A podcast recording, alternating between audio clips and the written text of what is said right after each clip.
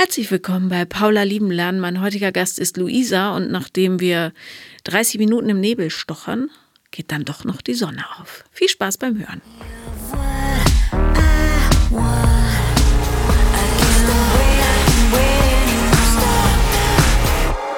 Herzlich willkommen, liebe Luisa. Hallo, Paula. Danke, dass du bist extra aus dem Norden angereist. Freue ich Ja. mich immer. Also nicht nur über Norden. Ich freue mich, dass ihr euch die Mühe macht, extra nach Berlin zu kommen. Das finde ich ganz, ganz toll. Vielen Dank dafür. Ja, gerne. Es lohnt sich ja, mit dir zu sprechen. Ja, hoffen wir mal. Ähm, worüber möchtest du denn heute reden? Ich weiß immer gar nicht, wo ich anfangen soll. Ich sag dir mal meinen Status quo. Vielleicht schauen wir dann, wo es hinführt. Ja. Ich bin äh, 42 und wieder Single. Ja? Irgendwie so. Das Okay. sagt schon vieles.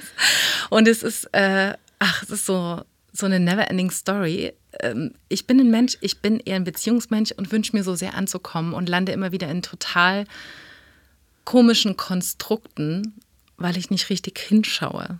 So, wenn, ich, also ich habe so vor über einem Jahr war ich das letzte Mal in so einer Dating-Phase und habe immer das Gefühl, ich möchte so sehr in der Beziehung sein, ohne jetzt so, ich, ich bin super mit mir selbst, aber ich bin sehr, fühle mich sehr schnell sehr einsam und möchte wahnsinnig schnell oder am liebsten wieder in eine Beziehung, ohne da so Pressure aufzubauen, aber auch nicht mit irgendwem, sondern schon, es muss sich richtig anfühlen. Also ich bringe nicht mit dem Nächsten sofort in eine Beziehung rein, aber ich habe das Gefühl, ich verliebe mich viel zu schnell und habe auch so ein offenes Herz und sehe dann manchmal nicht so genau hin und verliebe mich dann in Menschen, die mir nicht gut tun oder wo ich merke, so ich äh, bin dann in dieser Verliebtphase und komme nicht mehr raus, wenn ich dann so Red Flags sehe oder sehe die überhaupt nicht sehr, sehr lange. Und hängt dann in Konstrukten drin, wie zum Beispiel meine letzten Beziehung, wo er nicht so richtig verfügbar ist, weil er noch in so einer Art toten Beziehung steckte mit ein bisschen noch Verstrickungen, die sich nicht so leicht lösen lassen. Und ich lande immer wieder in, ja, in Beziehungen, wo ich letztendlich merke, an einem gewissen Punkt, ich hätte besser hinschauen müssen, bevor ich mich verliebe. Und ich kann das aber gar nicht stoppen. Und ich habe Okay. jetzt natürlich diese Riesenangst, oh Gott, ich bin es wieder irgendwie, ich hänge da noch so ein bisschen drin, ich bin aber auch irgendwie schon wieder, ich bin auch wieder Single und dass das Ganze von vorne losgeht. Ich habe einfach keine Lust mehr. So, das ist der Status quo. Total verständlich, dass du keine Lust mehr darauf hast. Ja.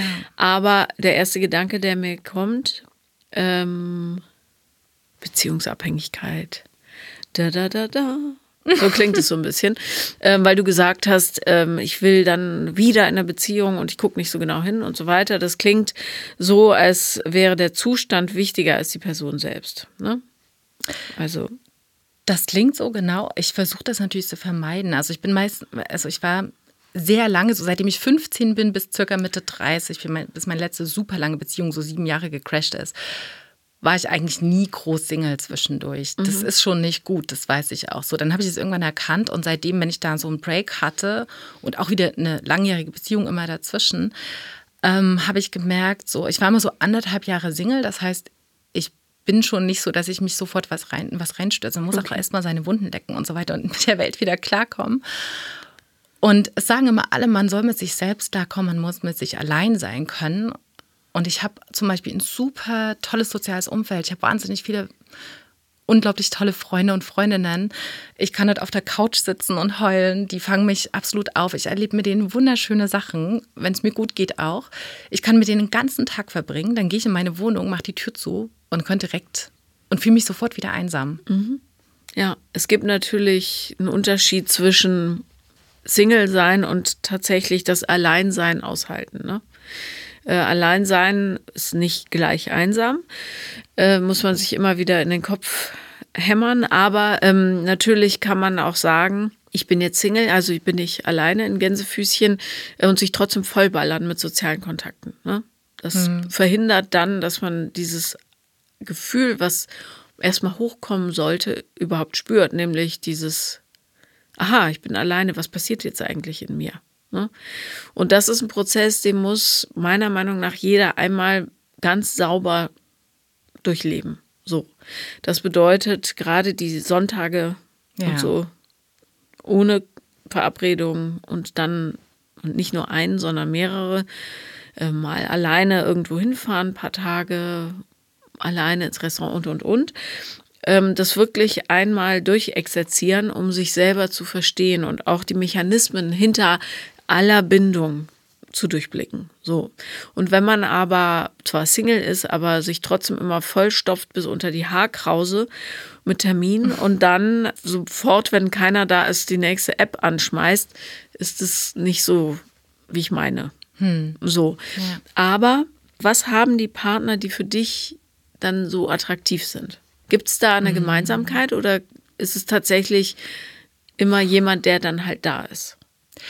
Nee, da gibt es schon eine Gemeinsamkeit. Ich glaube, das sind Menschen, die sind emotional und leidenschaftlich und sehr, mm, die, die haben so Lust aufs Leben. Ne, die sind, also ich glaube, ich suche mir immer eher so äh, lebendigere Charaktere aus äh, oder Menschen, die sehr tief fühlen können auch. Das ist so das Erste, an was ich denke. Die sind natürlich im Einzelnen betrachtet, wirken die sehr verschieden, aber ich glaube, das haben die gemeinsam. Und wie oft ist es dir schon passiert, dass du dich an jemanden gebunden hast, der eigentlich nicht zur Verfügung steht?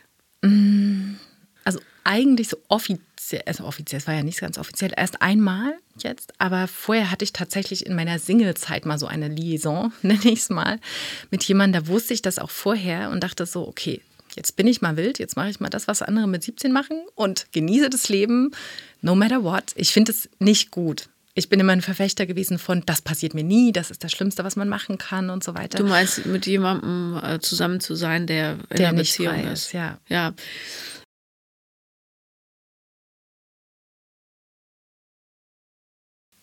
Also die ja, das hatte ich Gott sei Dank nie. Ich hatte nie diese Bindungsphobiker oder bindungsunfähigen Menschen, wie sagt man das? Ja. ja, oder Leute, die in Wahrheit gar nicht so große Lust auf dich haben. Das hatte ich auch nie. Mhm. Ich hatte tatsächlich immer das, dass sie, dass es schon so da, also es war auch, ich frage mich auch manchmal, was mit mir los ist, weil es, es sind so verschiedene Themen, aber es ist immer irgendein krasses Thema. Also vor meiner letzten Beziehung, der nicht so verfügbar war, hatte ich jemanden, der hatte narzisstische Tendenzen. Ich sage das immer unter aller Vorsicht. Ne? Mhm. Das war wieder eine ganz andere Sache und die wollen immer, also gerade wenn es Richtung Narzissmus geht, wollen die einen ja auch gewisserweise besitzen, so ein bisschen. Ne? Deswegen frage ich mich manchmal auch, Gibt es Gemeinsamkeiten, die ich sehen müsste? Oder ist das doch nicht so? Ist es einfach so, dass ich mich von diesem äh, lebendigen, extrovertierten Wesen so überrumpeln lasse und so begeistern lasse und einfach das genieße, dass jemand mir so Aufmerksamkeit schenkt oder so, so, so geflasht ist von mir? Und dass mich, mir das so vielleicht auch schmeichelt, dass mein Ego dann so geschmeichelt ist, dass, also ist ja eigentlich was Furchtbares, ne? aber dass ich dann denke, so, wow, der muss mich ja richtig lieben, weil ich glaube an diese intensive Liebe, diese große Liebe. Das ist vielleicht total naiv, aber irgendwie fühle ich das selber so. Definier mal große Liebe. Jemand, der verrückte Sachen mit einem macht, die nicht erwachsen sind. Man denkt ja immer irgendwie, also man sieht ja so, ich sehe im Freundeskreis viele Paare, die führen so Leben mit Kindern und so weiter. Ich habe keine Kinder, das kommt noch dazu, dass man natürlich viel freier ist. Ne? Und, und führen so ein in Anführungszeichen normales Leben. Und ich habe in meinen Beziehungen immer so eine aufregenden Momente erlebt, in denen man nachts irgend, über irgendeinen Zaun steigt und illegal in einem Bad baden geht oder sowas. Oder äh, von jetzt auf gleich in den Urlaub fliegt und das oder wo ich den noch gar nicht lang kannte und er sagt, ich möchte mit dir im Meer schwimmen, lass uns in, ans Meer fliegen. Und das sind so Sachen, die liebe ich, so impulsive Momente auch. Und ich bin selber jemand, ich kreiere so eine Momente auch wahnsinnig gerne. Und mich beeindruckt das, wenn jemand anders auch so denkt. Und das ist für mich so, die, die so auch diese, diese überbordenden Gefühle ausdrücken können, die auch wirklich dieses Ich liebe dich sagen können und das in dir sogar singen oder rappen oder was auch immer. Das, äh, oder manchmal auch so aus dem Moment heraus, wenn man so stille Momente hat, wo, wo man merkt, der andere starrt einen gerade an und dann bricht es so aus dem raus und sagt, oh Gott, ich liebe dich so sehr. Das ist für mich so intensive Liebe. Das Erste, was mir in den Sinn kam, als du das erzählt hast, war Pubertät. Oh Gott. ja, so sehr, das klingt nach totaler Unreife in dem Liebesprozess, ne? sondern sehr ja. pubertär, impulsiv, äh, so, ja, ich verstehe, äh, wenn man diese großen Gesten liebt und so, das ist natürlich super sweet und so weiter. Nur, äh, wie gut hat das in der Praxis funktioniert? Diese, wie du sagst, große Liebe oder großen Liebesgesten. Ob es Liebe ist, sei mal dahingestellt. Aber wie mhm. gut hat das in der Praxis im Alltag funktioniert? Eigentlich relativ langfristig. Sieben Jahre, vier Jahre, das sind so Sachen, wo ich, und das hörte nicht auf nach drei Monaten oder nach einem Jahr oder so. Deswegen, also, und das stimmt, wenn du sagst Pubertät, da dachte ich so, Gott jetzt, aber.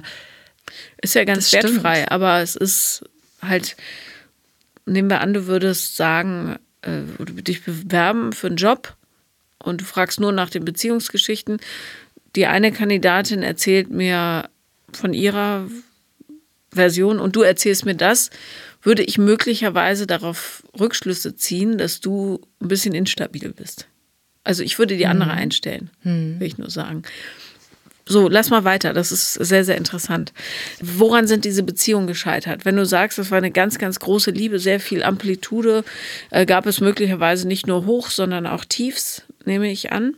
Woran ist zum Beispiel die siebenjährige Beziehung gescheitert? Oh, die ist daran gescheitert, dass wir haben uns Ende der Uni-Zeit kennengelernt mhm. und er hatte tatsächlich von den sieben Jahren die meiste Zeit keinen Job, weil er was studierte, was geisteswissenschaftlich war und es fiel ihm unglaublich schwer, sich mit dem Gedanken anzufreunden, dass er nicht in dem Feld arbeiten kann. Und er hat letztendlich nicht diesen Switch geschafft. Und ich habe das sehr lange begleitet und in allen Varianten versucht zu unterstützen, aber er hat selbst nicht gepackt. Er ist, glaube ich, so ein bisschen auch, das wussten wir damals noch nicht, da waren wir so Anfang 30, da hatte ich mich noch nicht mit solchen Themen beschäftigt, aber er ist eigentlich in so eine Depression reingerutscht. Mhm. Ohne dass wir das so, dass uns das jetzt ihm oder mir so bewusst war. Und dann habt ihr euch auseinander dividiert? Oder? Ja, ich habe dann irgendwann den Hebel gezogen, aber es hat wahnsinnig lang gedauert.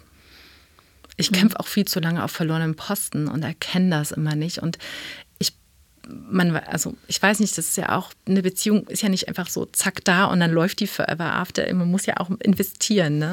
Ja, ja, klar. Absolut. Das ehrt dich ja auch total. Also man lässt niemanden fallen, bloß weil er was ihm nicht gut geht, ne? Aber äh, es muss trotzdem funktionierendes System sein. So, hm. alles in allem. Wie war es bei der vierjährigen Beziehung? Das hat mich kaputt gemacht. Das war derjenige mit den narzisstischen Tendenzen. Und wer sowas schon mal erlebt hat, das sind Menschen, die provozieren einen unfassbar. Und aus nichts, alles ist gut, Friede, Freude, Eierkuchen, Kaffee früh in der Küche und er kommt rein und nach fünf Minuten herrscht totaler Krieg. Also er hat auch eine Tochter, die schon Teenie war zu der Zeit und äh, die hat genauso darunter gelitten. Wir haben uns auch im Nachgang viel darüber unterhalten. Ähm, und das ist was, das hat äh, mich zu einer Version von mir gemacht, die ich irgendwann so schlimm fand, weil ich gemerkt habe, ich bin super angepasst geworden. Man fängt dann an, so auf Samttatzen bei gewissen, man sieht die Stimmung ja dem Partner irgendwann an. Dann fängt man an, so auf Samtpfoten rumzulaufen und auch so Mediation zu betreiben, ohne dass das eigentlich meine Aufgabe wäre als Partnerin. Äh, und natürlich geht man viel in die Konfrontation auch und dann merkt man irgendwie, ich kann gar nicht diskutieren. Das ist unmöglich, weil der andere völlig Dinge verdreht und auf Argumente gar nicht reagiert. Und irgendwann äh, wird das sehr provokativ, sehr angriffslustig und dann ist man in die Ecke gedrängt und dann irgendwann fährst du die Krallen aus. Und das hat mich zu einer, es hat so, ich sage immer so, es hat so die Furie, so den Dämon in mir rausgeholt, der ja da ist, um mich in dem Moment zu beschützen. Ne? Jeder hat sowas in sich, aber das ist bei mir eigentlich, ich bin eher so ein harmoniebedürftiger Mensch. Und dann dachte ich so, wow, die Lunte wird immer kürzer, die Leitung, und ich krieg das also ich möchte so nicht werden, ich möchte so nicht sein, ich will so eine Beziehung nicht führen. Und ich habe das sehr oft auch so artikuliert. Bin nach zwei Jahren raus, habe mich dann einfangen lassen, weil narzisstisch geprägte Menschen auch super sind, einen wieder einzufangen. Das ist sehr schwer, da rauszukommen. Und dann nach nochmal zwei Jahren, dass, als ich dachte, ich weine so 60, 70 Prozent der Zeit und 30, 40 Prozent bin ich glücklich, da habe ich gedacht, irgendwo ist hier eine Schieflage. Jetzt reicht's. Ja, und habe mich dann verabschiedet. Ich muss zugeben, dass dein, die Art, wie du erzählst, mich total verwirrt. Weil es, weil es gar keine Klarheit gibt. So. Das Einzige, was mir jetzt auffällt, ist diese, oh, also mein Eindruck ist, dass du die Fähigkeit hast, dein ganzes Selbst in Beziehungen sowas von hinten anzustellen, dass du es halt um jeden Preis passend machen möchtest. So, mhm. so klingt es ein bisschen. Aber mhm. die Typen sind so unterschiedlich. Also die Bilder, die du kreiert hast mhm. für mich. Ich, ich popel hier ja nur rum. Ne? Mhm. Ähm, wenn es so wäre, wie ich ahne, dann äh, wüsste ich gerne, warum. Äh, wir äh, stochern da mal weiter. Was für eine Beziehung hast du beobachtet, als du Kind warst? Wie, in welchen Verhältnissen bist du aufgewachsen? Ähm, meine Eltern, die haben vor ein paar Jahren 50. Hochzeitstag gefeiert, die haben eine ganz normale, kleinbürgerliche wir sind eine ganz normal kleinbürgerliche Arbeiterfamilie. So, da komme ich her. Mögen die sich? Die mögen sich, ja. Und wie gehen die miteinander um? Die haben, also das ist so, ich würde sagen, so eine ganz normale Beziehung. Nicht aufregend. Meine Mama ist so ein bisschen die, die die Hosen anhat. Mein Papa ist sehr lieb. Äh, wenn der allerdings auf den Tisch haut, ist auch seine Grenze erreicht. Der kann sich da auch irgendwann abgrenzen. Die haben einen sehr ruhigen Umgang miteinander, würde ich sagen. Es gibt auch so diese Alltagszanks und die haben aber diese süßen Momente, dass sie zum Beispiel auf der Couch sitzen, irgendwas im Fernsehen läuft, irgendein Schlager und dann schunkeln die da zusammen oder tanzen auch mal im Wohnzimmer. Die reisen viel zusammen, die machen sich das Leben schön. Die haben so eine stille, normale Beziehung, würde ich sagen. Und was war euer größter Konflikt, als du Teenager warst?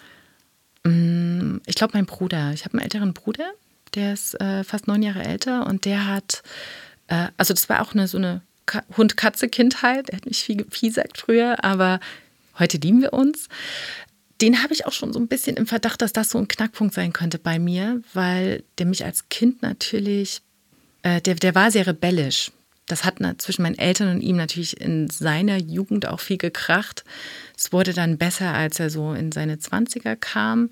Und ich bin so ein Kind gewesen, was immer wollte, also ich, bis heute ist so, ich möchte immer, dass sich alle lieb haben. Und natürlich auch, ich glaube, bei ihm, also meine Eltern haben ein wahnsinnig liebesvolles Verhältnis. Äh, wir haben heute noch ein super Verhältnis alle miteinander und haben auch immer alle Dinge erzählt. Aber mit ihm gab es halt so Tendenzen, wo er so in seiner wilden Phase war, dass es da immer ganz schön heiß herging, aber nie so, dass irgendwas dran zerbrochen ist. Es war dann so ein Konflikt, dann wurde, wurde es laut, dann ist er aus der Wohnung gestürmt, wütend, irgendwann, dann kam er wieder. Der war nie weg oder so. Also zumindest, was ich mitgekriegt habe, war das nicht so. Und ähm, ich hatte lang so ein Ding mit ihm, ich fand das so ungerecht, als ich so klein war. Das hat mich irre gemacht. Es ist bis heute so, dass ich so einen krassen Gerechtigkeitssinn deswegen entwickelt habe und sofort auf die Barrikaden gehe, wenn was ungerecht ist. Und vermutlich auch, dass ich so um seine Liebe gebuhlt habe. Also ich wollte auch immer, dass der mich mag. Und wir hatten auch als Kinder natürlich Momente, wo wir uns zusammengerottet haben gegen die Eltern. Und dass es sich geändert hat, dass wir nicht mehr, dass er nicht mehr so mh, mm, fies, sage ich mal, mit mir war teilweise, äh, ist, glaube ich, seitdem ich so Teenie war, dann so 13, 14 in etwa. Würdest du sagen, dass er äh, den Hauptteil der Energie von deinen Eltern abgezogen hat? Also dieser Kampf? Mm, meinst du so ein bisschen die Aufmerksamkeit auch damit? Ja, also es gibt gerade, wenn man mehrere Kinder hat, immer ein Kind häufig, das so ein bisschen mehr Aufmerksamkeit braucht. Habe ich gar nicht so wahrgenommen. Wahrscheinlich war es so.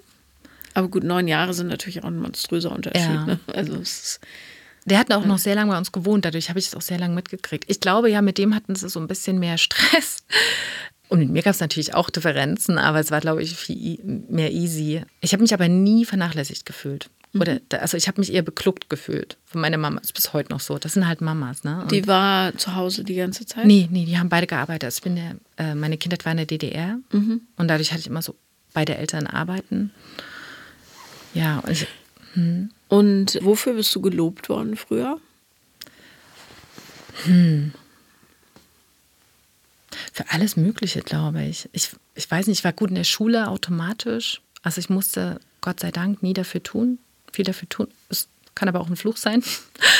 Ich war brav und ich glaube, manchmal vielleicht war das auch, ah, das fand ich damals schon eklig, aber manchmal vielleicht im Vergleich mit anderen Kindern, also in der, Sch ich weiß nicht, Familie oder Schule, ob man das jetzt trennen kann, aber in der Schule, manchmal, wenn ich halt gut in der Schule war und musste nicht so viel dafür tun wie andere, dass man da verglichen wurde, das ist, das ist schön für mich gewesen vom Lob her, aber das fand ich total unangenehm.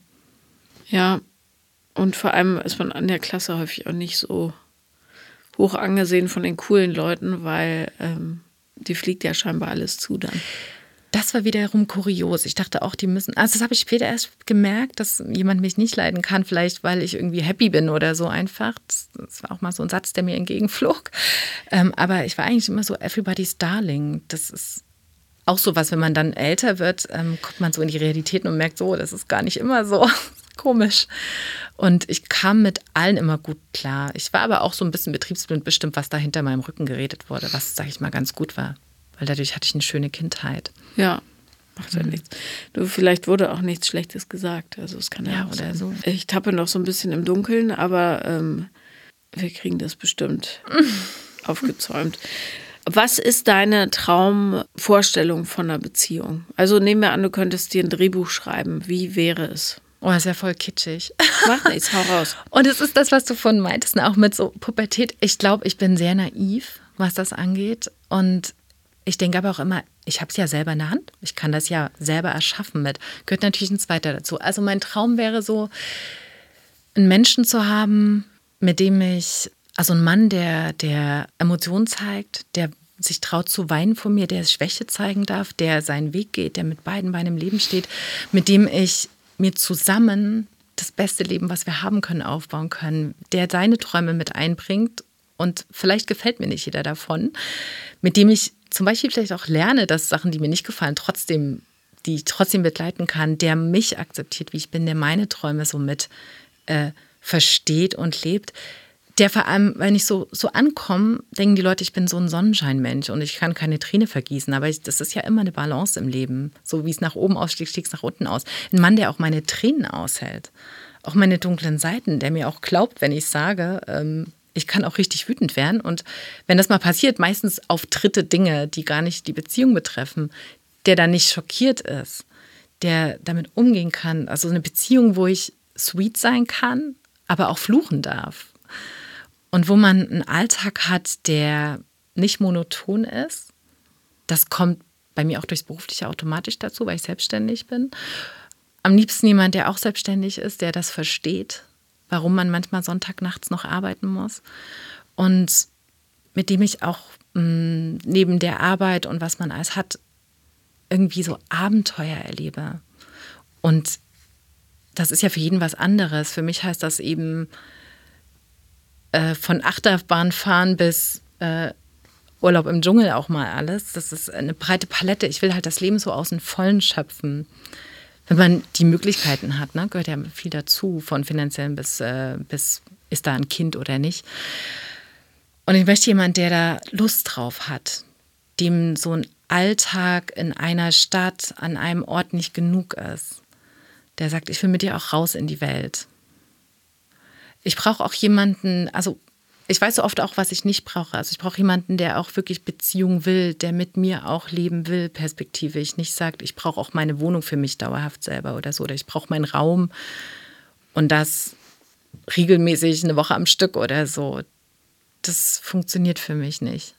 Was genau findest du daran kitschig? Ich finde, das ist das absolute Mindestmaß. Also ich höre so oft ich wäre so anspruchsvoll. Und ich weiß nicht, ob das, äh, ich denke, ich dachte auch immer, das ist das Mindestmaß. Ich sehe es nur so oft, dass äh, jeder so ja seine Persönlichkeit hat. Und ich glaube, das Schwierigste äh, für mich ist in der Beziehung, äh, wenn jemand sagt, ich brauche die und die Freiheiten. Und dann frage ich mich schon wieder, bin ich zu eng? Bin ich zu eifersüchtig? Ist das nicht das Mindestmaß, dass wenn man aus der Tür geht, sagt, hey Schatz, ich gehe mal eine Runde spazieren oder ich gehe mal zum Sport, dass man kurz so ein Check-out macht, wie man es auch bei den Eltern gemacht hat, wenn man aus der Tür ist. Man verschwindet ja nicht einfach und sagt nicht, wann man nicht wiederkommt. Und es hat nichts mit Kontrolle für mich zu tun. Aber manchmal frage ich mich, oder wenn ich sage, ich möchte mit dir gerne, wenn du das beruflich kannst und auch wenn zum das mit einem Kind vereinbar ist oder wenn kein Kind da ist. Ich möchte mit dir gerne einmal im Jahr für drei Monate von der Insel arbeiten, zum Beispiel. Wenn das für ihn möglich ist. So, wer, wer genau verabschiedet sich nicht, wenn er irgendwo hingeht? Was ist da passiert? Mm, das habe ich selber noch nicht gehabt, Gott sei Dank. Aber ich hatte so beim Dating so ein paar Kandidaten, wo ich wusste, das passt nicht. Wenn einer sagt, ja, ich brauche schon auch meinen Raum, da bin ich schon zur Tür raus. Und wenn, und dann kommt man mal so ins Gespräch darüber, was bedeutet das denn für dich? Und ja, manchmal dann muss ich einfach raus so. Und dann sage ich, ja, aber du sagst doch Bescheid, was los ist. Oder ich kenne es auch von anderen Beziehungen, wo er einfach so sagt, ich gehe mal raus und so weiter. Und ich habe immer so Angst, zu anspruchsvoll zu sein in der Hinsicht, weil ich sehe, das gibt es schon hier und da. Was empfindest du als Bedrohung, wenn jemand sagt, ich muss mal raus oder ich brauche meinen Raum? Übersetze es mal. Mm, dass er sich aus der Beziehung rausziehen will, dass er irgendwie so eine Teilzeitbeziehung will. Das, das kommt bei mir dann auf. Wenn ich also gar kein, keine Idee habe, was, was treibt da jemand, ne? wenn Freitagabend einer sagt, ich gehe mal raus, dann weiß ich nicht, was macht der? Geht er irgendwo in eine Bar? Ich habe, dann kommt bei mir auch Eifersucht hoch. Ne? Kommt da, will der nicht sagen, was er macht und er muss mir ja nicht Bericht erstatten. Ich finde das nur ganz natürlich, ne? dass man kurz so, hey du, ich gehe mit meinem Kumpel ein Trinken, ja super, ne? Oder ich muss mal eine Runde spazieren, um zu denken, super. Wann ist dir das passiert, dass jemand sagt, ich gehe Freitagnacht aus und du wusstest nicht, wohin? Ja, das war so am Ende meiner vorletzten Beziehung, so richtig, so gegen Ende so ein bisschen, wo ich gemerkt habe, das funktioniert alles schon nicht mehr so gut. Und ich glaube, das war auch so ein man könnte sagen, so ein Bestrafungsdelikt oder so. So nach dem Motto, ich lasse dich jetzt im Dunkeln, damit du dich scheiße fühlst. Es klingt aber ein bisschen so, als hättest du in deinem Kopf wahnsinnig viele Theorien darüber, wie es wäre, wenn es nicht so richtig gut ist. Aber die Praxis also oder die Praxiserfahrung hast du noch gar nicht gemacht, dass nämlich so ist, dass jemand einfach aus der Haustür geht und du weißt nicht wohin. Mhm. Also das würde ja bedeuten, dass du, bevor du überhaupt eine echte Beziehung lebst, schon ganz, ganz viel durchspielst, was eigentlich scheiße ist. Ja, ich glaube, da kommen viele Erfahrungen von meinen Freunden rein. Also wahrscheinlich projiziere ich das alles oder ich habe Angst, dass mir sowas passieren könnte. Ja, aber wenn du in hätte, wäre, könnte lebst, kann das Leben ja gar nicht rein zu dir. Das, was du ja laut deiner Aussage so unbedingt drin haben willst. Hm. Und wenn du sagst, na ja, aber möglicherweise könnte der sich mal verabschieden äh, und mir nicht sagen, wohin, verhinderst du, dass sich überhaupt jemand von dir verabschiedet, weil nämlich gar keiner da ist. Hm. Und dann sagst du, ja, aber ich halte das Alleinsein nicht aus und ähm, lässt aber gar niemanden dir das Gegenteil beweisen. Hm. Also es ist sehr, du erzählst das alles so, du hast es total reflektiert und genau durchdacht, aber mir fehlt noch so ein bisschen die gefühlsmäßige Komponente. Wo ist die Emotion, hm. Luisa? Ich glaube, ich habe so Schiss, wieder im falschen Konstrukt zu landen dass ja. ich am liebsten vorher alles schon, am liebsten würde ich eine 50-Punkte-Liste jemanden vorliegen, so in etwa so, check, check, check, check, alles klar, das, okay, damit kann ich leben. Ich habe so, ich habe so, es kommt ja immer irgendwer auf äh, so ein ganzes Gesamtpaket auf dich zu, wenn du datest, ne, wenn du jemanden neuen kennenlernst. Und ich habe so Angst, wieder in der falschen Beziehung zu landen, weil ich denke, ich habe keine Lust mehr. Ich habe Zeit, okay, ne, ist so eine, so eine Frage mit 42, mit, mit Ende 40, mit 50, man kann immer noch jemanden kennenlernen. Es wird aber nicht unbedingt einfacher. Aber ich habe so Angst, wieder in der falschen Form von Beziehung zu landen, weil ich glaube, Wahrscheinlich steckt dahinter die Angst, dass ich mein Leben, meine Lebenszeit verschwende oder dass ich diesen Prozess immer wieder durchlaufen muss, weil der ist so anstrengend das tut immer wieder so weh, rausgehen zu müssen aus was, was nicht passt. Und ich weiß, denke immer so,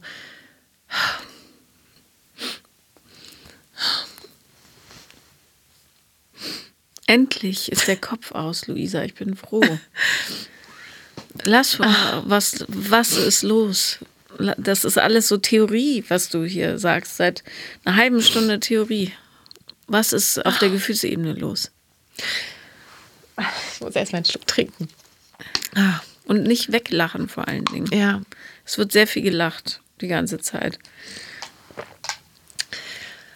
Ah.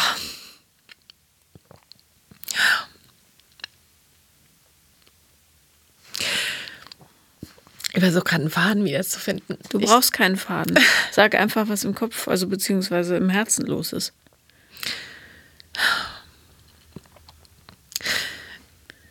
Ah. Ich glaube, ähm, ich habe einfach unheimlich Angst, den Rest meines Lebens allein zu sein. Mhm. Und ich glaube deswegen diese ganze Theorie, weil man möchte sich den am liebsten backen, damit er auf jeden Fall richtig ist. Und das klingt total verkrampft irgendwie. Ich höre das, wenn ich es so selber mich sagen höre, es klingt total furchtbar und, und un, also unrealistisch. Und ich glaube, ich will einfach vermeiden, dass ich wieder in eine Beziehung komme, wo mir wieder das Herz gebrochen wird oder wo ich selber wieder feststelle, also es bricht mir trotzdem das Herz, wenn ich auch entscheide zu gehen. Und ähm, ich hab, weiß nicht, wie oft ich das noch schaffe. Ich habe so Angst, dass es irgendwann nicht mehr heil wird. Und dass ich auch nicht mehr auf mich, auf jemanden vielleicht einlassen kann, dass ich niemand mehr vertrauen kann. Weil es einfach so, ähm, so unglaublich schwer ist. Und man kennt diesen Prozess von die Phasen der Trauer und das alles. Und ich denke, ich habe kein, keine Zeit für so einen Scheiß in meinem Leben. Ich will einfach nicht mehr. Und gleichzeitig habe ich diese riesige Angst vor, also diese Einsamkeit, die da ist, diese Sonntage, die man rausgeht, wenn die Sonne scheint. Und dann sitzen die Paare und die Familien und die Freundegruppen im Park und meine Freunde haben alle Familie und keine Zeit natürlich an den Sonntagen. Ich sitze da allein und denke, es ist so ein schönes Leben, aber ist es für mich nur, es macht nicht so viel Spaß, wie wenn man es teilen kann. Ja. Und alles im Leben irgendwie allein wuppen zu müssen, allein entscheiden zu müssen, das ist so hart. Ja. Ich hätte so gern, ich habe Freunde, die ich das fragen kann, aber es ist was anderes, wenn man einen Partner fragen kann ich hätte Bock auf eine neue Couch, welche Farbe wollen wir nehmen? Das sind so ganz simple Alltagssachen. Und alleine sein zu können, alleine entscheiden zu können, hat viele Vorteile, aber es fühlt sich, also ich stehe wirklich manchmal in einem Geschäft und denke, ich will mir, keine Ahnung, selbst wenn ich mir nur neue Tassen kaufen müsste, dann stehe ich da und denke, ich würde so gern mit jemandem zusammen sowas entscheiden. Und das ist völlig okay. Ja,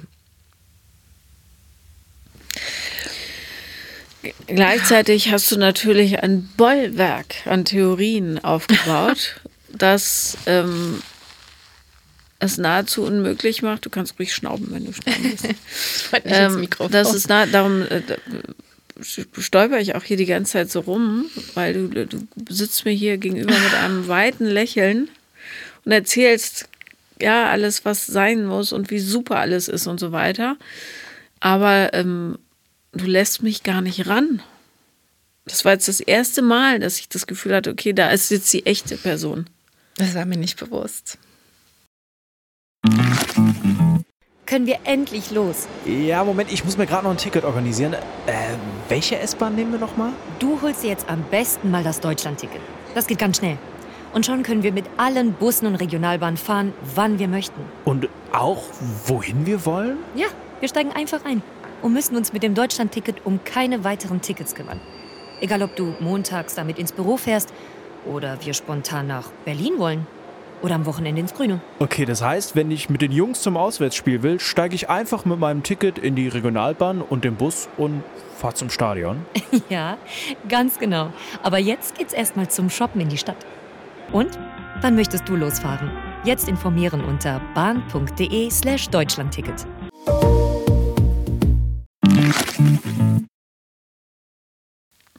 Lass uns mal, du hast im Vorfeld gesagt, über die ähm, letzte Geschichte willst du nicht so en Detail reden, aber ich muss trotzdem ein paar Fragen dazu stellen. Wenn jemand nicht zur Verfügung steht, ne, ähm, das weiß man als kluger Mensch meistens relativ schnell. Ne? Mhm. Entweder die Personen äh, sind in Beziehung, stehen sie nicht zur Verfügung, oder die haben familiäre Verstrickungen, die sich nicht lösen lassen, stehen sie nicht zur Verfügung die haben berufliche Verstrickungen und stehen nicht zur Verfügung, wie auch immer. Es gibt 10.000 Möglichkeiten oder leben im Ausland, keine Ahnung. Ja, man weiß immer relativ schnell, ist es das, ja, was ich mir in meiner kleinen bunten Checklistenwelt aufgemalt habe oder nicht. Du wusstest von Anfang an, nehme ich an, dass dieser Typ nicht das geben kann, was du möchtest, ne? Dieses gemeinsame Tassen kaufen, ein Sofa aussuchen, die Wand im Arbeitszimmer zusammenstreichen und und und. Und meinetwegen nachts ins Schwimmbad einbrechen. ähm, ja, ist völlig okay, wenn man, wenn du so viel Spontanität dir wünscht. So, ähm, warum? Und da musst du jetzt ein bisschen tiefer buddeln. Warum? Was steckt? Welches? Welche Hoffnung steckte dahinter, dass du bei ihm trotzdem angedockt bist und sag jetzt nicht, naja, sonst passt alles. geh tiefer, bezieh es nur auf dich. Welche Hoffnung in dir hat dafür gesorgt, dass du dich bei diesem Typen, obwohl du wusstest, es wird nichts, dass du dort angedockt bist? Was war's? Es war die Perspektive. Es gab keine. Doch, die gab's. Die hat sich dummerweise, die ist nicht eingetreten. Und dann wird es zu lang. Und die, Ach, das, das ist dann aber keine Perspektive, das ist eine schmal ausgerechnete Wahrscheinlichkeit. Also ja. eine Perspektive wäre gewesen, in zwei, fünf, sieben Monaten, auf keinen Fall länger, äh, passiert XY und diese Verstrickung, in der ich mich befinde, wird aufgelöst. Und ich bitte dich, so lange Geduld zu haben. Ich will das mit uns wirklich machen. Und mhm. dann dementsprechend die Handlung anzupassen. So, so war es auch geplant. Und dann hat, dann kam aber, ich sag mal, externe Umstände dazu, die es nicht zugelassen haben. Aber die Gefahr war mir auch bewusst am Anfang, dass es auch sein kann, dass es nicht passt. Ich glaube, was mich da reingeholt hat, war, dass er sich mich mit seiner, mit, der hat mich mit so einer Filmwucht überrannt, letztendlich. Also wie, der war wie aus dem Film entsprungen da war diese ganz, da war alles da. Spontanität, Leidenschaft, ähm, diese Liebe, diese überbordende Liebe. Und das war alles in so einer, und diese Intensität hoch 10. Und ich dachte so, boah, es gibt doch so einen Menschen, der genauso verrückt ist wie ich, der genauso Dinge macht, wo alle sagen, oh Gott, seid ihr irre. Und der, der so viele Ideen in seinem Kopf hat, der mir auch so, der so viel in mir auch sieht der mich auch privat und beruflich so pusht und unterstützt und mich so strahlen lassen will. Ich glaube, das ist es, was mich vor allem am Anfang so gecatcht hat. Ich glaube, dass du Liebe mit ganz, ganz großen Gefühlsamplituden verwechselst. Liebe ist nämlich tatsächlich ein Gefühl der absoluten Beständigkeit. Hm. Ja. Alles andere ist äh, im Grunde eine Menge Drama. So. Und es könnte gut sein, finde ich vorstellbar, dass du dich nur in diesem Drama richtig spüren kannst. Das heißt, das große Peng, Peng, Peng. Ja, dass du möglicherweise so tief in deinem Kopf steckst, dass du nur dann wirklich loslassen kannst, wenn jemand sagt, pass auf, ich habe einen Vorschlaghammer und ich dresch damit auf die Welt. Das ist irre, dass du das sagst, weil mein bester Freund, der mich ja ziemlich gut kennt, hat das auch gesagt. Er hat gesagt, weißt du, bei dir muss immer so ein bisschen Drama sein. Das passt zu dir. Und da bin ich total erschrocken, weil ich dachte, ich möchte doch nur mit jemandem immer früh wieder aufwachen. Das ist doch nicht Drama. Ich will mit den Tassen kaufen gehen. Das ist Alltag. Äh, vergleich das, was du jetzt sagst, mit dem, was du am Anfang gesagt hast. Hm. Ja ich will das natürlich trotzdem noch das andere, ne? wenn du so fragst, aber oder wenn du es so sagst, dann merke ich, ich möchte das ganze Paket. Vielleicht ist es aber zu viel verlangt. Vielleicht ist es aber auch ein Werkzeug, um zu verhindern, dass du wirklich die Hosen runterlassen musst. Ne? Weil so hast du immer Umstände, auf die du schieben kannst. Es gibt es nicht. Ich habe zu viel Anspruch. Äh, die Welt ist nun mal nicht so und und und. Und kein einziges Mal läufst du wirklich Gefahr, Intimität zulassen zu müssen.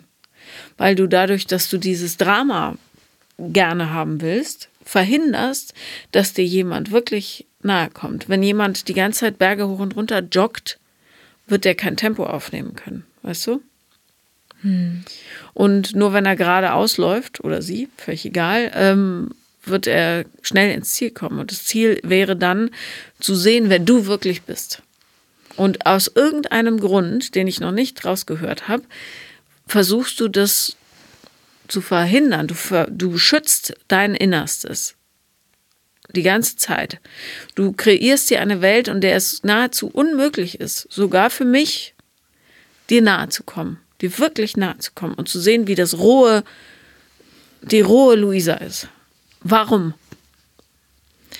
Das ist mir überhaupt nicht bewusst gewesen. Das frage ich mich selber gerade.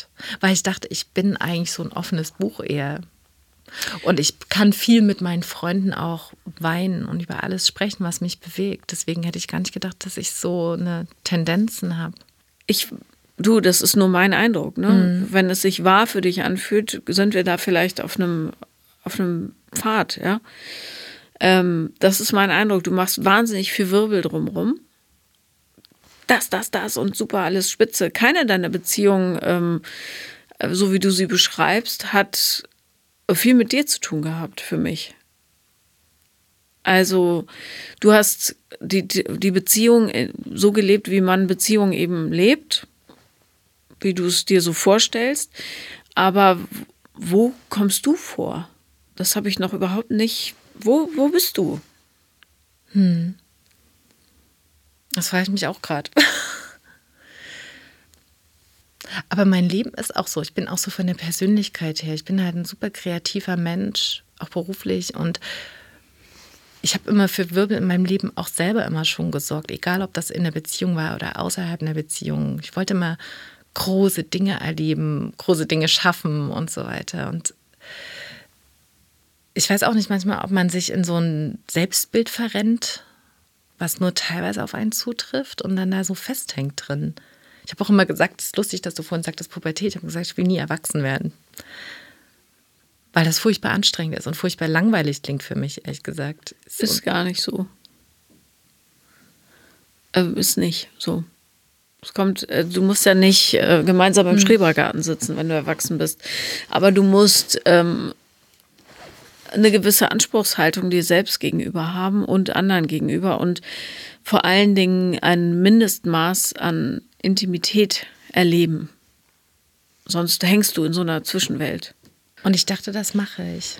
ich also in meinen Beziehungen lasse ich mich eigentlich schon immer voll und ganz drauf ein, dachte ich. ich Auf die Bedürfnisse anderer, ja, das Gefühl habe ich schon. Total. Mein Gefühl ist, dass du ähm, dich total gut auf andere einschwingen kannst. Ja, du weißt, was die brauchen, du weißt auch, wo es dann hakt und so weiter. Ich glaube bloß, dass du selber da nicht so eine große Rolle spielst, wie es sein sollte. Also es ist mhm. ein bisschen wie ein Schauspiel, ein Beziehungsschauspiel. Na, guck mal, die äußeren Umstände stimmen und ich weine sogar und guck mal, und viel lachen tue ich auch. Äh, vielleicht weine ich mehr, aber ich glaube, das trifft es vielleicht ganz gut, was du eben sagtest, dass du ein Bild von dir kreiert hast, was gar nicht so viel mit dir zu tun hat. Hm. Ich glaube, du bist nicht so super weit. Also das, ich glaube nicht, dass du jetzt da jahrelang alles aufwühlen musst. Aber ich glaube, dass du ein paar Sachen loslassen musst äh, und dich vor allen Dingen auf Dinge einlassen musst. So. Und der erste Schritt für mich wäre, auszuhalten, alleine zu sein, wahrhaft alleine zu sein. Äh, nicht einsam, ne? Das ist ein Unterschied. Alleine mhm. zu sein. Und vor allem alles zu fühlen, was dann hochkommt. Weil so, wie du es gerade machst, kommst du gar nicht ins Fühlen.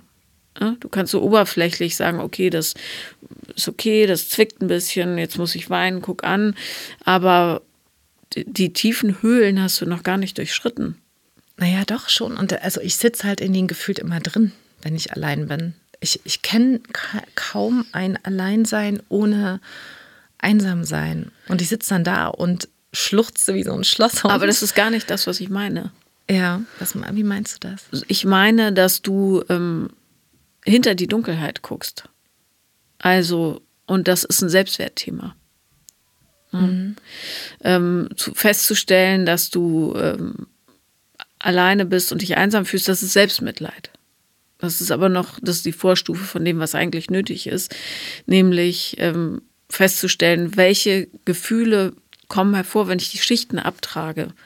Und dafür braucht man ein bisschen Zeit. Und ähm, ja, und äh, ich kann dir hier garantieren, dir wird nichts passieren dabei. Ne? Und Weinen hilft, weil das die Schichten abträgt, aber ähm, irgendwann muss es trotzdem noch tiefer gehen und äh, festzustellen, dass du ähm, ja dich äh, in Wahrheit, ich sage jetzt nur Beispiel, ja, total uninteressant findest und dass du, ähm, dass eine große Angst von dir ist, dass Leute dich nicht witzig finden, weil du ähm, eigentlich eine öde Nudel bist, äh, ja, äh, dass du panische Angst hast, dass dich jemand anlügt, weil du ähm, das Gefühl hast, du bist es nicht wert, dass man ehrlich zu dir ist und, und, und. Ja, all die Dinge, die dann so hochkommen, tiefer, ne? die du nicht wegintellektualisierst, da bist du nämlich Spitzenklasse drin, sondern wirklich ähm, schaust wie so eine Forscherin, was, was ist dahinter, was ist dahinter und was ist dahinter. Ja, weil dann irgendwann kommst du aus dieser Höhle raus und die Einsamkeit ist eine Illusion. Du bist nicht einsam. Du fühlst hm. dich vielleicht einsam, du bist nicht einsam. Hm. Ja. Und ähm, dieser Prozess, da brechen die meisten ab, weil sie denken, okay, ich weine doch schon, das reicht. Aber sie gucken nicht tiefer. Ne? Und gerade wenn man dann sagt, naja, haha, ich habe doch alles, ich habe eine tolle Ausbildung, ich habe einen super Job, ich bin mega abenteuerlustig, guck, haha, ich fliege sogar spontan ans Meer. Ja, das sind Leuchtfeuer, die schickst du so rum, die lenken aber ab, weißt du? Mhm. Vor allem, wenn du das vergleichst mit dem Bedürfnis, was ja durchaus ähm, reell ist. Gemeinsam Tassen aussuchen. Kleines Gefühl, klein und du sagst, nein, ich muss groß, pum, das muss knallen und peng machen. Ähm, du willst das Kleine und, das, und Liebe ist fast eine Flatline. Da ist, sind keine großen Ausschläge. Ja, das ist die Zuverlässigkeit, die Loyalität. Da gibt, da darf es keine Amplituden geben. Ich bin heute hm. mal loyal und nicht. Hm. Ja, das ist eine flache Linie. Was du hast, ist Drama drumrum. Stell dir vor, du bist ein Flugzeug und es wird angegriffen und du schießt die ganze Zeit Streufeuer herum, damit die Kanonen da und da einschlagen. Das ist das, was du machst. Ich will jetzt nicht sagen, dass du dich abschießen lassen musst, aber ein bisschen halt schon. So. ähm, es gibt eine ganz auffällige Diskrepanz zwischen dem, was du oberflächlich sagst und was du wirklich willst und brauchst. Und da musst du genau hinschauen. Mhm. Weil ich glaube, dieses große Jum-Jum, was du ähm, wahrscheinlich in deinem ganzen Leben verbreitest, dieses Tada, hier bin ich, hat nichts damit zu tun, äh, mit dem, was du wirklich brauchst. Im Arm gehalten werden, ein gemeinsames Kätzchen haben, für das man eine Wolldecke strickt, sinnbildlich. Und ähm, jemand, der dir im Winter eine Tasse Kakao bringt, mit Sahne. Hm. Weißt du? Hm. Ähm, und da du diese Wand vor dir her schiebst, kann dich keiner sehen. Und wenn dich keiner sehen kann, lockst du Leute an, die nur zu der Wand passen, aber nicht zu dir. Und dadurch entstehen Connections, die nicht richtig für dich sind. Hm. So. Boah. oh Gott, das, ich fühle mich wieder, als fange ich wieder bei 13 an. So wieder zurück auf Null. Warum haben die Leute so große Angst, nochmal in den Startblock zu gehen? Das ist doch schön. Neue Chance. Der Weg war schon so schwer bis hierher. Ne? Und denkst du, jetzt hast du das Leben verstanden, jetzt hast du Liebe anders verstanden oder mehr verstanden. Und dann sitzt man bei dir und denkt, nee, hast du nicht. Definier Liebe neu. Was für dich hm. Liebe ist, ist Drama. Hm. Achte auf die leisen Töne. Diese, dieses, der Blick, der dich sieht. In der Beziehung habe ich das dann, wenn das da ist. Das ist ja auch da, ne? Ich habe Angst äh, oder meine, wo ich denke gerade, oh Gott, wie, wie, wie mache ich das? Wenn ich jemanden kennenlerne, dass ich das gar nicht sehe, dass mir so eine Person, die genau mich so sehen und die das sehen und erkennen, dass ich die aber nicht sehe. Dass sie mir zu langweilig sind, um es ganz lapidar mal zu sagen, oder ja. so zu unspektakulär vorkommen und mich das, ich mich deswegen gar nicht in die verliebe. Ja. Du bist halt so ein kleiner Adrenalin-Junkie. Gott, ja. ja. Aber ähm, Adrenalin äh, sorgt auch dafür, dass Bindungshormone weggeschossen werden. Ne? Noch schlimmer. Also ähm, Adrenalin ist, ist für den Körper nicht so geil, ehrlich gesagt. Hm. Und für die Seele auch nicht so Adrenalin, Cortisol, das sind alles Sachen, die du nicht unbedingt haben willst. Also brauchst du natürlich, logischerweise, sonst bleibt das Herz stehen. Aber ähm, ja, also im Grunde bist du, um jetzt mal vom Flugzeug wegzukommen, wenn du so einen belgischen Schäferhund guckst, ja, der ist nahezu nicht handelbar für Leute, die keine absoluten Hundeprofis sind, weil der sehr anspruchsvoll ist. So, mhm. du bist dieser belgische Schäferhund oh und niemand hat dir beigebracht, dass du ab und zu auf deinem Platz liegen bleiben musst und dich entspannen musst. Und zwar nicht nur für eine halbe Stunde, sondern für zwei, drei, vier Stunden, in denen nicht gespielt wird. Da passiert gar nichts, du ruhst dich aus. Wenn man das mit diesen Hunden nicht macht und denen es nicht beibringt, dann ähm, werden die irgendwann gefährlich. Ja? Die fangen an zu beißen, hm. werden aggressiv und so weiter. So. Also, wenn du hier rausmarschierst, und ich lege ja die Termine immer auf Vormittag aus gutem Grund, damit die Leute wirklich, bevor sie abends ins Bett gehen, Zeit haben für so Decompressing und so. Dann überleg dir nicht nur heute logischerweise nochmal genau, wie groß dieser Unterschied ist zwischen deiner öffentlichen Persona und dem, was das Kind in dir, das kleine Mädchen, egal ob vor Pubertät oder danach, tatsächlich braucht. Und du wirst feststellen, es ist ein riesiger Unterschied. Ja? Mhm. Und du musst dich von da oben, von diesem Adrenalin, wirf das Bällchen, wirf das Bällchen, los, los, los, äh, runterbewegen zu, okay, es ist okay, wenn ich hier liege und ein bisschen schlafe und ich verpasse nichts, weil das Bällchen ist immer da, wenn ich es unbedingt brauche. Und sobald du buchstäblich zur Ruhe gekommen bist in dir und du weißt, Sonntage alleine sind keine Gefahr. Es kann dir nichts passieren, außer dass nichts passiert. Ja? ja. Und du weißt, dass das dich als Mensch nicht mehr bedroht, weil du nicht einsam bist. Du stehst nicht verlassen irgendwo in der Wüste und keiner gibt dir Wasser, sondern es ist einfach nur keine Action da, kein Bällchen. Ja, du bist in der Ruhephase. Wenn du das wirklich spürst in jeder Zelle deines Körpers, dann kommt tausendprozentig der richtige Mensch, der Lust hat, sich an dich anzudocken. Und dann ist die Aufgabe, äh, wichtig, nicht die ganze Zeit zu sagen, wirf das Bällchen, wirf das Bällchen, wirf das Bällchen, sondern zu wissen, mal wird das Bällchen geworfen, mal ruhen wir uns auf dem Platz aus. So. Ist mal einfacher für mich, das in Bilder zu verpacken. Ja, ja, ich ja. finde das super. Ähm, genau, also muss zu Ende sein, sondern es ist alles okay. Und das, ähm, ich verstehe, so wie viele Leute, ja, das ist natürlich ein gesellschaftliches Problem. Ihre Beziehungen führen nämlich in einer emotionalen ist Distanz. Das ist der absolute Albtraum, ja? Stimme ich dir hundertprozentig zu. In so einer Funktionalität nebeneinander herlaufen, so haben wir es immer schon gemacht und so weiter. Grauenvoll. Aber es gibt noch auch noch was anderes, ja? Und nicht alles, was äh, nicht ist, heute gehen wir surfen in Portugal, morgen fahren wir in die Schweiz und machen Schneemänner oder was weiß ich, übertrieben, ja. Mhm. Ähm, das Leben an sich kann man ganz toll bauen, indem man klitzekleine Pläne zusammen macht, ohne dieses, es muss aber größer sein, es muss lauter, es muss wilder sein, weil die Wildheit und das Laute und das Glück, das sind kleine Gefühle, die kommen und die stapeln sich dann, ja, wenn du intim auf einer emotionalen Ebene bist.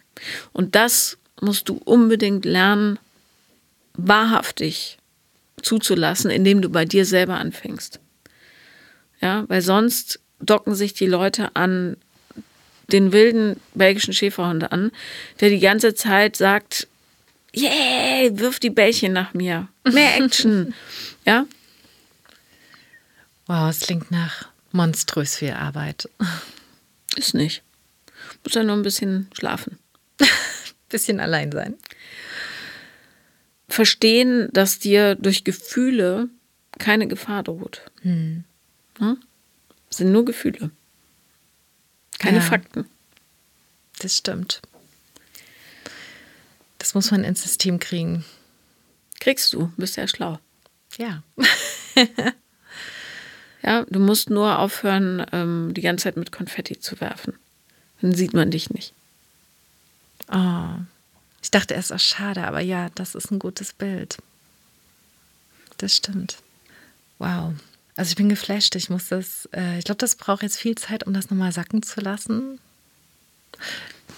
Ich habe das Gefühl, ich muss ein bisschen meine Persönlichkeit umkrempeln, aber das ist es nicht, ne? Sondern nee. es ist so, ja, nochmal rein, mehr reingraben. Ähm, nee, deine Persönlichkeit ist deine Persönlichkeit und bitte schraubt nicht an euren Persönlichkeiten rum. Ihr müsst nur ähm, alle, ja, viele, einfach genauer hingucken, ob es einen Unterschied gibt zwischen dem, der ihr glaubt sein zu müssen, um geliebt zu werden, und der Person, die ihr tatsächlich seid. Hm. Vielen Dank, dass du da warst. Danke dir, Paula. Das war Paula lieben lernen und wenn ihr auch mal dabei sein wollt, schreibt mir am besten auf Instagram The Real Paula Lambert bin ich da. Ich freue mich, wenn ihr mir folgt und wir hören uns bald bei einer nächsten Folge. Bis dann.